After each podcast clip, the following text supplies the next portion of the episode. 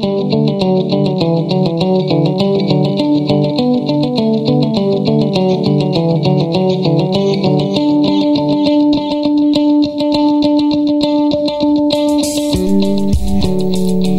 Вечір ще раз, шановні радіослухачі. Це інтернет-радіоканал Благодаті. Ми розпочинаємо нашу першу передачу сьогоднішнього ефіру.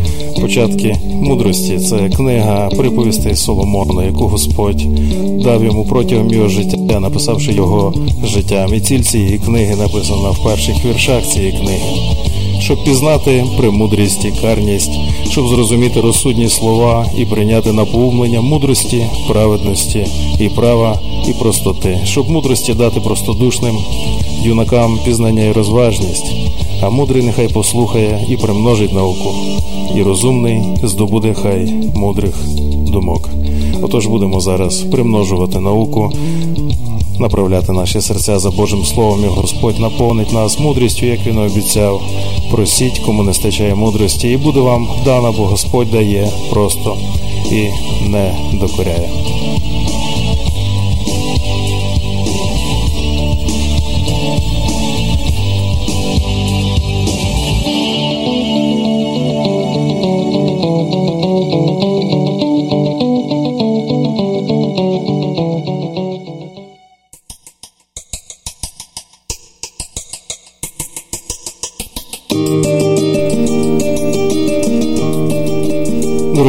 Дякуємо тобі за цей час, що ми маємо можливість приймати мудрість від тебе. Дякуємо за тобі за цей вечір. Дякуємо за цей четвер у Києві, 21 серпня 2014 року. І дякуємо за кожного з наших слухачів і за цей день, Боже, який ти нам дав. І ми прийшли сьогодні перед Твоє лице, щоб ти навчав нас твоїй мудрості. Наповни наші серця зараз мудрістю з Твого Слова, Боже. Твоїми устами говори просто в наші серця, як ми будемо читати і слухати, і роздумувати над тими думками, Господь, що ти нам даєш. Дякуємо тобі, Боже, благослови це слово до наших сердець в ім'я Ісуса Христа. І нехай так буде. Амінь.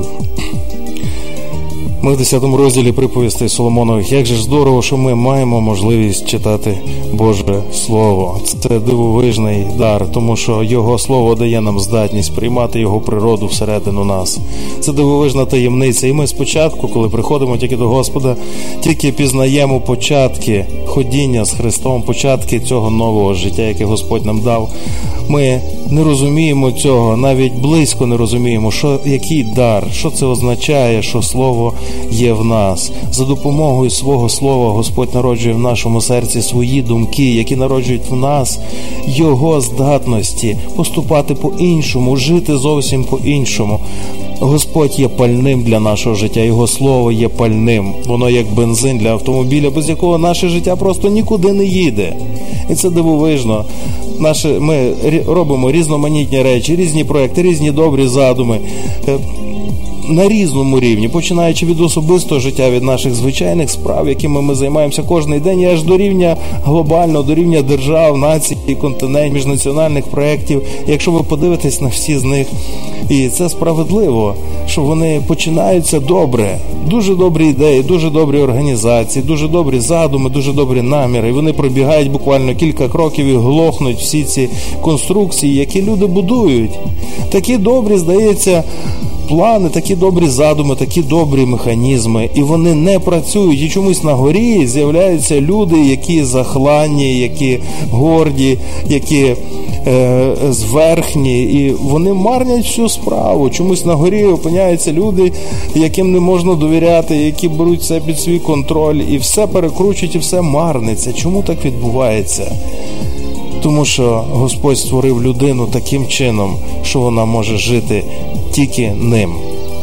І для нас це абсолютно абстрактна фраза, коли ми тільки стикаємося з нею, коли ми дивимося на неї перші 100, 200, 300 разів, чуємо її, ми не розуміємо аж до пір, доки ми не починаємо практично намагатися жити Божим життям. Як можна жити Божим життям без Бога? Та ніяк, бо то Боже життя. Але доки ми не спробуємо, доки ми не поставимо свою ногу на його шлях, доки ми не покладемо руку на його справи, на його життя, на те, що він нам каже робити, ми не дізнаємося цього. Для нас це лишиться абстракцією, пустим звуком, просто чимось сказаним, якоюсь думкою, яка гарно звучить або виглядає, але не має ніякого практичного змісту. І про це Господь говорить дуже багато раз, не неодноразово. Він говорить, що ви звете мене, Господи, Господи, а не робите того, що я вам сказав. Не тільки слухати, але і чинити.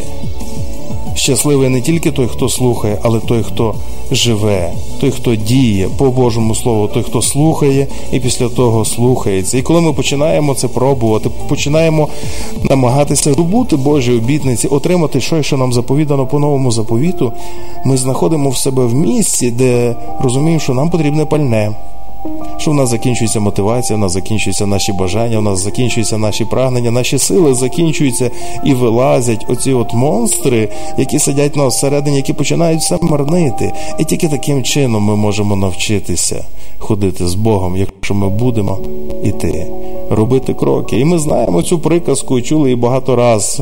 Дорогу сили той, хто йде. Не падає тільки той, хто не ходить. Але на практиці пересвідчити на практиці можна тільки тоді, коли йти. І падати можна тільки тоді, коли ми ходимо. І дійти до кінця можна тільки тоді, коли ми робимо кроки день за днем. І ось сьогодні ми тут через те разом з вами для того, щоб вчитися робити кроки. Яким чином? Вже те, що ми сьогодні разом тут спілкуємося, я говорю, те, що Господь вкладає в моє серце, ви слухайте, роздумуйте, майте свої роздуми, і Господь говорить до ваших сердець, ваші думки, ті думки, які Він має для вас. Ми чинимо те, що Господь сказав. Чому? Бо Він сказав: прийдіть до мене і послухайте. Прийдіть до мене і навчіться від мене. Все починається з того, що ми приймаємо Бога. Як ми приймаємо Бога? Як ми можемо Його прийняти? Він не стукає до нас в двері, щоб ми могли відчинити двері, і він зайшов. Він не є 100 гривнів, які можна нам дати, і ми простягнемо руку і візьмемо. Ні, як Бог приходить до нас? Через Слово. Бог є Словом. І для нас це незвичайно. Коли ми з цим стикаємося, для нас це дивовижно, і ми не зовсім якби розуміємо, як це так може бути. Бог є слово. Слово є слово, словами ми говоримо, а як Бог є слово. Але коли ми починаємо думати про це більше, коли ми починаємо роздумувати над тим, що він нам каже, ми починаємо розуміти, що все дійсно є, як він сказав, він справді є словом. Тому що все наше життя твориться від наших слів. Ми спочатку думаємо, потім говоримо, а потім ці речі починають ставатись в нашому житті. Ну подумайте, як будь-які плани, які ми робимо. Якщо ми шукаємо роботу, спочатку ми отримуємо думку шукати роботу. Після того ми про це починаємо говорити самі до себе, потім з кимось обговорювати, потім з тими, в кого ми будемо працювати. Ми ходимо, здаємо резюме, е, е, говоримо з HR, з працедавцями. І після того, от ми знайшли роботу, і ми працюємо. І все почалося зі слова. Слово слово логос в грецькій мові означає думка, яка існує в розумі. Слово рема означає слово, яке є сказане. Ще є слово графе, слово, яке написане. Але все це є слово. На початку було слово. І це слово Бог. Не самі комбінації з трьох букв. Ні. Бог є словом. Він є ідеєю, думкою, він є духом. І цей дух є дуже специфічний, і кожне слово відрізняється одне від одного. Він є особливий, він є словом. І в тому слові є все, що ми бачимо довкола, і значно більше. Все постало з Божого Слова. І потім він це слово починає потрошечку передавати нам. Ми його черпаємо сьогодні з Писання, де він написав те, що міститься в його в ньому, в слові, написав багатьма нашими людськими словами на папері словами графи. І коли ми їх читаємо, коли ми їх слухаємо, коли ми ними думаємо, вони перетворюються з графи в реми, перетворюються в логос. І дивовижно, якщо ви читаєте Біблію, якщо буває так, що ви читаєте Біблію, і відкриваєте її, може не раз на рік, а трошки частіше. Рано чи пізно ви знаходите такий дивовижний феномен, ви читаєте той самий уривок, а він вже не той самий, він вже інакший, він вже змінений. І ви знаєте, про що йде мова. Це тому, що слово написане, графе, перетворюється в рему слово сказане. Ви читаєте, а Господь до вас говорить з того слова нові речі. Нові речі. І він каже: в Єремії 33, він говорить: покликуй до мене, я тобі відповім. Велике і недосяжне, чого ти не знаєш. І Бог відповідає зі свого слова. Дивовижно, він звів себе до писання, завершивши канон писання, і ці 66 книг, які лежать зараз переді мною, це дивовижний шедевр. Це як взяти людську ДНК і записати її символами на папері і положити переді мною. Там записана ціла людина. Як таке може бути? Може. Написано колір очей, е, е, її вага, її вік навіть записаний в ДНК, довжина волосся скільки вона буде важити в тому чи в тому віці. Все це записано, закодовано в ДНК. Над цими буквами, так, цими буквами. Якщо Бог таке зумів зробити, подивіться на свої тіла, свої руки, подивіться на себе в дзеркало, подивіться на своє тіло. І зрозумійте, що Бог може записати себе в Біблію. І він зробив це. І він сказав, що все, що можна знати про Бога, я вам об'явив, воно там написане. Але кожного разу читаючи, я буду до вас говорити і ви будете проникати в слова, в розуміння слів. І давайте зараз звернемося до тих слів, які Господь нам говорить. Ми зараз дивимося на книгу мудрості, і вона безпосередньо стосується цього феномену, який пересвідчує людина, яким може жити людина, який називається мудрістю. Мудрість це спосіб поведінки, це спосіб дії, це відношення, це цілий комплекс людського духу в якому людина веде себе певним чином.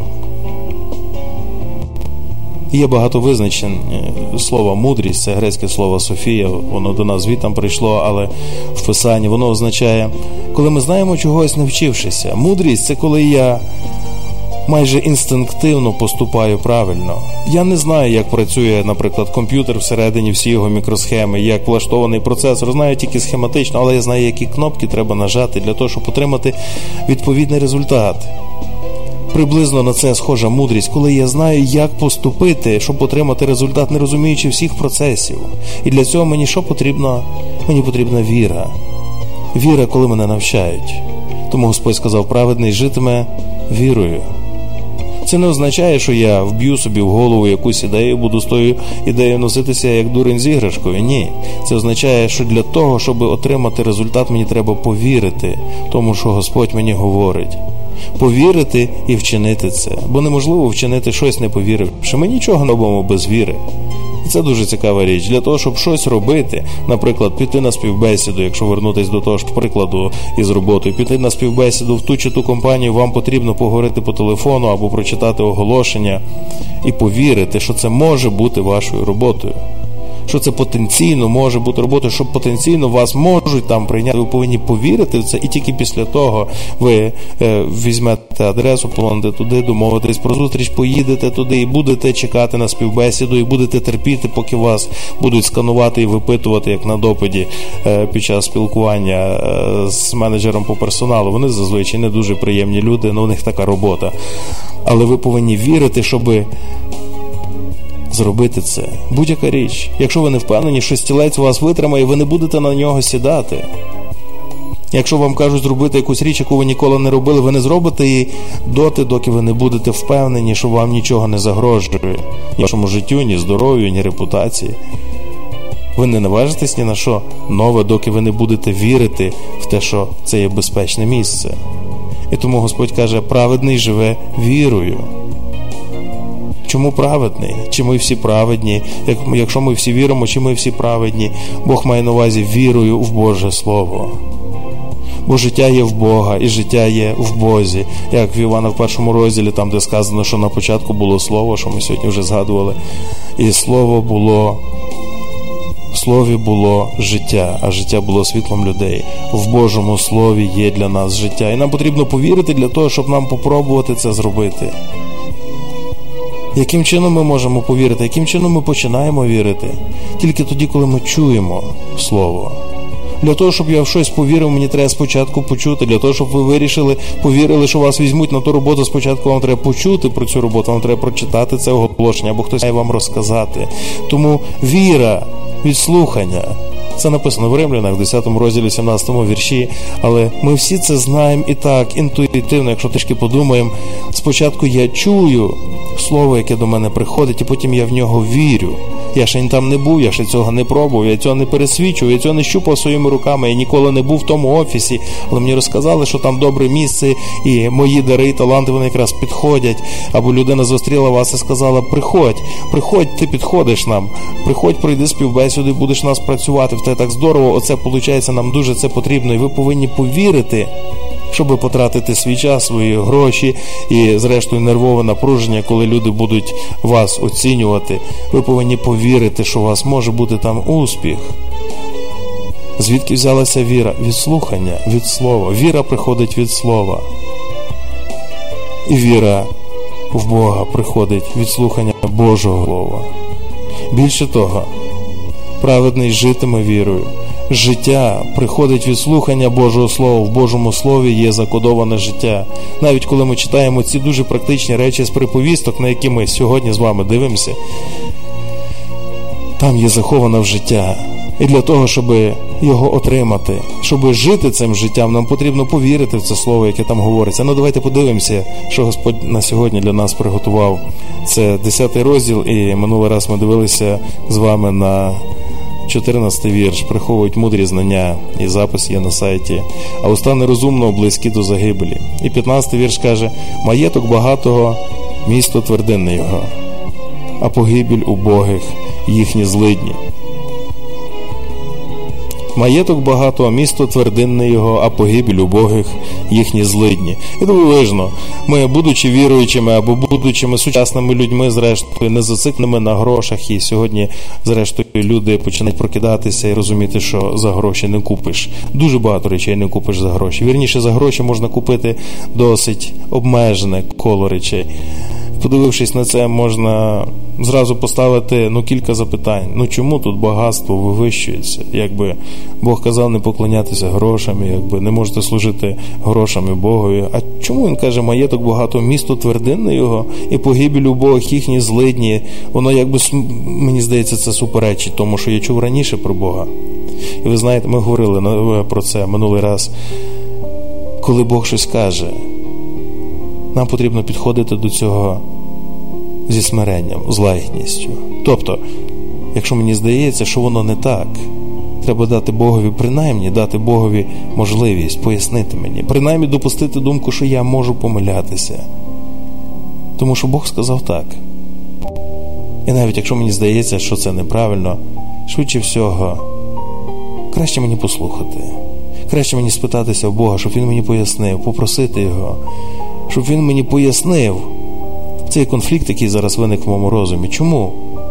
Чому ти, Господи, так сказав? Не відкидати це, але підійти, це означає підійти з вірою. Це означає вірити Богові, навіть якщо я не розумію. Власне, віра потрібна тільки тоді, коли ми ще цього не бачили. І коли ми дивимося на концепцію, на слово, ми безпосередньо його торкаємося і практично бачимо, але якщо не розуміємо, є спокуса відкинути і не повірити. Ліпше повірити бо тоді з'являється можливість нас пересвідчити глибину цього слова, пересвідчити його правдивість. І дивіться, в цьому ж вірші ми зараз ж до цього дійдемо. Наступний вірш є поясненням попереднього, 16 пояснює 15, 10 розділі. Маєток багато, місто твердини його, погибель убогих їхні злидні, дорібок праведного на життя, а прибуток безбожного в гріх. Угу. Виявляється, є різниця в тому, що заробив праведний, і той набуток, який має безбожний.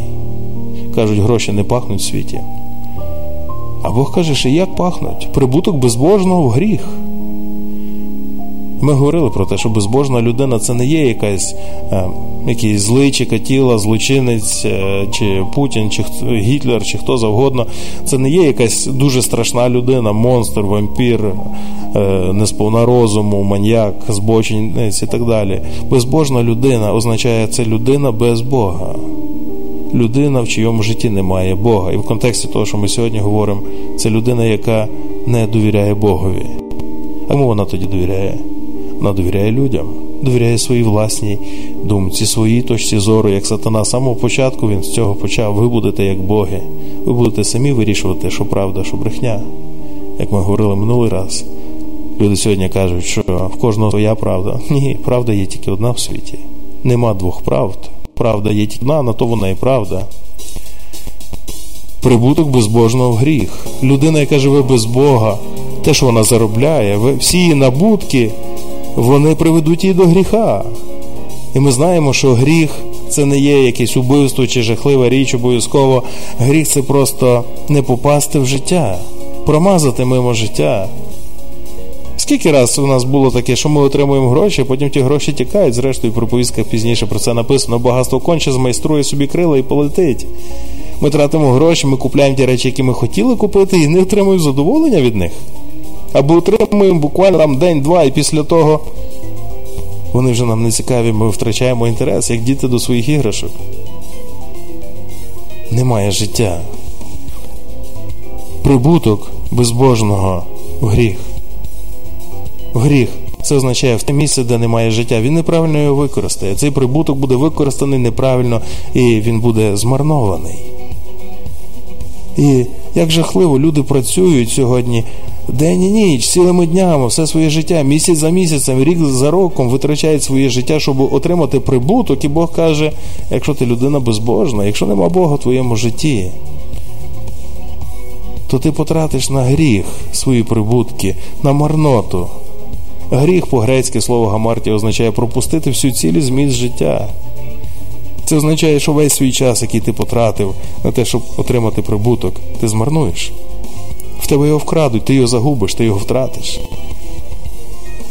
І я майже щодня повторюю цю думку і не хочу ніколи її забути. Люди, які старшого віку, 70-80 років або на порозі смерті, вони дивляться на своїх онуків, дітей і кажуть, живіть молоді, тому що життя це як двері закрити і відкрити. Це мій прадід сказав моєму дідові, мій дід мені переказував. Двері закрити і відкрити. Куди ділося все твоє життя, чоловіче? Воно майнуло, воно мигнуло. І буває так, ми знаємо це, що роки часом летять, як випущені кулі з автоматів просто пролетають, як птахи над головою. А буває так, що день здається тижнем, а тиждень здається місяцем. Ми всі це пересвідчували. Чому так? В одному випадку дні були порожні від життя, в іншому випадку дні були наповнені життям. Час можна наповнити життям або випорожнити від життя. І гріх це змарнувати свій час свій час на землі, який даний нам для того, щоб ми пізнали життя і жили кожен день життям у повноті. Христос сказав: Я прийшов, щоб ви мали життя і з подостатком, щоб мали. З подостатком, чуєте, з достатком. І Він вже прийшов, це означає, що ми вже повинні мати життя з достатком. А чому ж ми його не маємо? Якщо не маємо, чому ми його не маємо? Чому ми задаємо це питання, як отримати цей квиток в країну щастя? Я сьогодні прочитав одної сестри на Фейсбуці, де продаються квиточки. Бог каже, покликуй до мене, я тобі відповім, покажу тобі велике і недосяжне. Чого ти не знаєш? Дорогу життя. Чини те, що я тобі сказав, каже Господь. Чого ви не чините те, що я вам сказав? Бо не вірите. А чому не вірите? Бо не слухаєте. Бо послух є від слухання, віра є від слухання. І через те ми щасливі з вами, що ми сьогодні тут дивимося на Боже Слово, слухаємо Боже Слово, слухаємо Господа, який говорить до нас під час цієї передачі. Він говорить до наших сердець своїми устами, і ми насичуємося цим словом, бо людина житиме не самим хлібом, не ковбасою і яєшнею, але всім, що походить. З уст Божих, кожним словом, що походить з уст Божих. І Давид сказав, що один раз Бог сказав двічі, я чув. Це коли ми в зібранні або десь спілкуємося з віруючими один з одним. Як людина гострить залізо, так людина гострить погляд свого друга. Ми слухаємо один до одного і говоримо один до одного Боже Слово, яким Бог наповнює наші серця, читаємо Писання один одному і чуємо двічі. Один раз, коли людина це вимовляє своїми устами, і другий раз, коли Бог говорить до мене зміст цих слів моє серце. Один раз Бог сказав, і я два рази чую. І життя мені дає, власне, цей тихий лагідний голос, коли Бог мені робить об'явлення в моєму серці того, що я чую. того, що я читаю, дорібок праведного на життя, прибуток безбожного в гріх. Уявіть собі, можна мати величезні статки, мільйони, мільярди доларів. Мільярдери у нас є в Україні, мільйонери, їх сотні, мільярдери, їх десятки. І Бог каже, ті з них, хто без Бога, вони змарнуються все. Це все піде в гріх. В гріх це значить, воно буде змарноване. Краще мати 10 гривень, які будуть на життя, ніж мати 10 мільйонів доларів, які втратяться. Ну так же ж, це логічно, це зрозуміло і очевидно. Через те Господь сказав, коли сидів біля скарбниці в Єрусалимі, дивився, як люди вкидають гроші, і побачив вдову, яка вкинула дві лепти, і це була був денний е, е, сума, якої вистачало, щоб прожити день. Він сказав, вона кинула більше всіх, бо кинула від серця. Вона кинула це на життя. А решту кинули це, і воно було змарновано, бо вони давали не від серця, не з віри, не в житті. Вони давали від своїх лишків з неправильною мотивацією. І її дві лепти дійсно були більші всього того, що вони дали, бо то було на життя. І так само сьогодні люди здають гроші на АТО, антитерористичну операцію, яка йде на сході. І хтось дає багато, хтось дає стільки, скільки може. Хтось може може дати тільки гривню, тільки 10 гривень. Дитина може написати листа. І ви знаєте, суть не в сумі. Сума важлива, безперечно, але важливіше, чи буде воно, чи стануть гроші життям, чи вони будуть змарновані, чи перетворяться вони на життя. Краще дати, краще дати 10 гривень, яких які, можливо, будуть останньою краплю для якоїсь бронежилета, який спасе життя. Бо, як казали, копійка рубль береже. Не вистачить 10 гривень і ще один бронежилет не куплять. Краще дати ті 10 гривень, які врятують комусь, насправді врятують комусь життя, ніж дати мільйони доларів, і вони навіть не доїдуть до свого, своїх адресатів. Ми не знаємо, ми не знаємо як. Але ми знаємо, що Господь каже, що дорібок праведного на життя.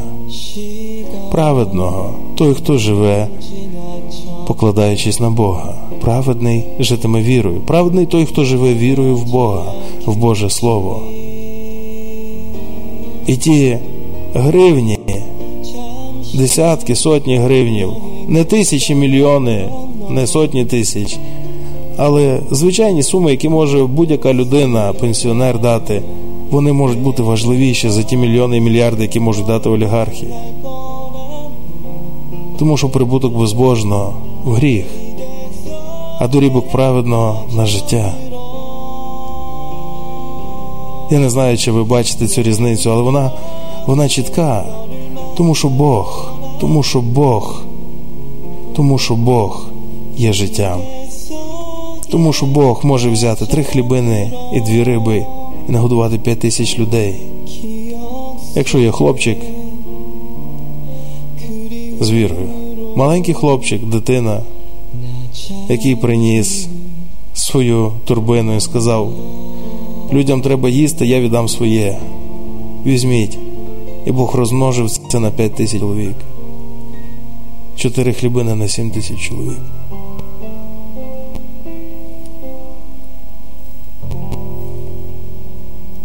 Маєток багато, місто твердинне його, багато праведника, місто твердинне його. Тому що надія на Бога. Давайте будемо надіятися на Господа в нашому житті і покладатися у всіх своїх рішеннях, і в своїх фінансах, і в своїх дарах на Господа. Будемо надіятися на Господа в кожній гривні, яку ми даємо в кожній потребі, яку ми маємо. Дякуємо тобі, Господи, за цей час і благослови решту нашого радіоефіру. В ім'я Ісуса Христа. Амінь.